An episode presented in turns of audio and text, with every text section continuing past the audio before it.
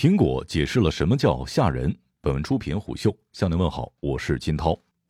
前两天，英特尔 CEO 接受媒体采访的时候，他说：“苹果认为他们自己可以制造出比我们更好的芯片，而且你知道他们做得很好，所以我们要做的就是做一个比他们自己做的更好的芯片。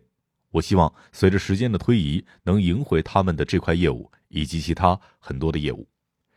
但昨晚苹果的第二场秋季新品发布会，用两款性能极强的芯片。让英特尔 CEO 那句“赢回苹果业务”显得格外无力了。苹果的新芯片到底有多强？去年十一月，苹果在发布会上直接发布了 M1 芯片，五纳米制程，一百六十亿个晶体管，是当时苹果最强的自研芯片。在将近一年的时间里面，配备了 M1 芯片的 Mac 获得了无数好评。在性能极强的前提下，还极好的保持了低功耗，给 Mac 设备换来了相当强的续航。后来发布的新款 iMac 也得益于 M1 芯片非常小的体积，在硬件设计上实现了极为轻薄的机身外观。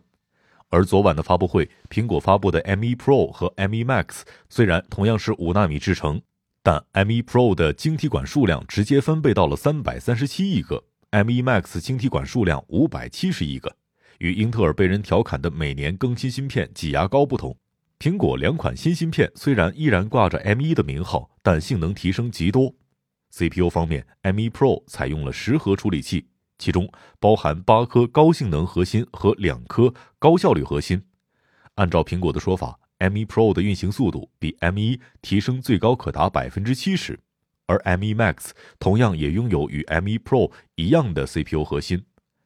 两者最大的区别在于 GPU 能力上。M1 Pro 的 GPU 最高配置是十六核，速度是 M1 的三倍以上。M1 Max 的 GPU 数量直接翻倍，最高三十二核，速度是 M1 的四倍。另外，M1 Pro 最高配置三十二 GB 的高速统一内存和两百 GB 每秒的内存带宽。M1 Max 最高可以选配六十四 G 内存，内存带宽可以达到四百 GB 每秒。在 CPU 方面。对比之前配备了八核 i9 英特尔酷睿 i9 处理器的十六寸 MacBook Pro，M1 Pro 和 M1 Max 在运行 Xcode 时，项目构建速度提升了二点一倍。最直观的视频渲染速度，与此前配备五六零零图形处理器最高配置的十六英寸 MacBook Pro 相比，同时渲染八 K 视频，M1 Max 提升了二点九倍，M1 Pro 提升了一点七倍。而这两款芯片在与之前十三寸使用英特尔集成 GPU 的 MacBook Pro。对比 4K 视频渲染速度的时候，速度提升了十三点四倍和九点二倍。苹果的订单，英特尔确实很难赢回来了。另一方面，因为对功耗的更灵活把控和 ARM 架构的先天优势，M1 Pro 和 M1 Max 在性能极强的同时，还能比较好的控制功耗，保持设备的电池续航时间。在2013年到2019年的六年时间里面，使用英特尔芯片的 MacBook Pro 单核性能只增加了百分之二十五点四。多核性能增加了百分之一百二十二，但这还是直到二零一八年英特尔在更新了 Coffee Lake 芯片之后，多核性能才开始大幅提升的。同样是这段时间，iPhone 使用的苹果自家 A 系列芯片单核心性能增加了整整五倍，直逼英特尔芯片；多核心性能增加了六倍。而 M1 Pro 和 M1 Max 芯片仅仅是在 M1 芯片发布一年之后，就再次将性能的提升以 N 倍计算。可以这么说，将电脑换自研芯片这件事情上，苹果诚意惊人，且效率绝对领先于整个行业。在去年发布 M1 芯片的同时，苹果发布了全新的 MacBook Air、全新的十三寸 MacBook Pro、全新的 Mac Mini，只换芯片没换设计。随后，新款的 iMac 更新，得益于 M1 芯片相当巧的尺寸，新 iMac 在厚度上做得极为激进。在发布 M1 Pro 和 M1 Max 两款芯片之后，在之前传闻中多次出现的十六寸和十四寸 MacBook Pro 终于发布，换了外观设计，大幅提升了产品力。最大的区别有这么几点：首先是多个老设计的回归，在新款 MacBook Pro 上，苹果拿回了 HDMI 接口、MagSafe 磁力充电口和 SD 卡插槽，并且在键盘上取消了 Touch Bar 的设计，采用较为原始的全尺寸功能键盘。看上去像是设计层面的退步，但实际上这样的更新更加符合 Pro 用户的真实需求。苹果推行了多年的 USB-C 接口，换来的结果是，对于 Pro 用户，虽然在苹果自家生态产品下非常方便，但外接别的第三方配件总需要进行转接。MacBook Pro 上 HDMI 接口和 SD 卡插槽的回归非常的实用。三个雷电四协议的 USB-C 接口也比之前更多，可以外接更多的屏幕或者配件。在屏幕方面，新款的 MacBook Pro 的屏幕上用上了 Mini LED，峰值亮度为一千六百尼特，对比度为一百万比一，同时还用上了 ProMotion 自适应刷新率技术，最高可达一百二十赫兹。其实，在之前同类型的产品当中，MacBook Pro 的显示素质已经足够领先，新款的 MacBook Pro 的屏幕更是把显示素质直接拉满。唯独有点遗憾的是，为了保证提升到一零八零 P 分辨率的前置镜头。新款 MacBook Pro 的屏幕变成了刘海屏，因为 MacBook Pro 的屏幕尺寸够大，所以小尺寸的刘海并不会遮挡屏幕内容，甚至会让屏幕的屏占比看起来更大。但是在视觉观感上，确实稍微有点让人别扭，得适应一下。除了更多的接口、更强的屏幕素质和 M1 Pro 以及 M1 Max 芯片带来的极强性能，新款 MacBook Pro 在续航上也得到了提升。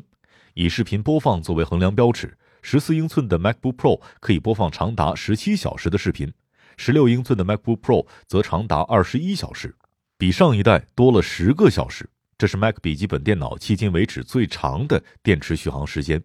电池也支持快充了，三十分钟可以充百分之五十。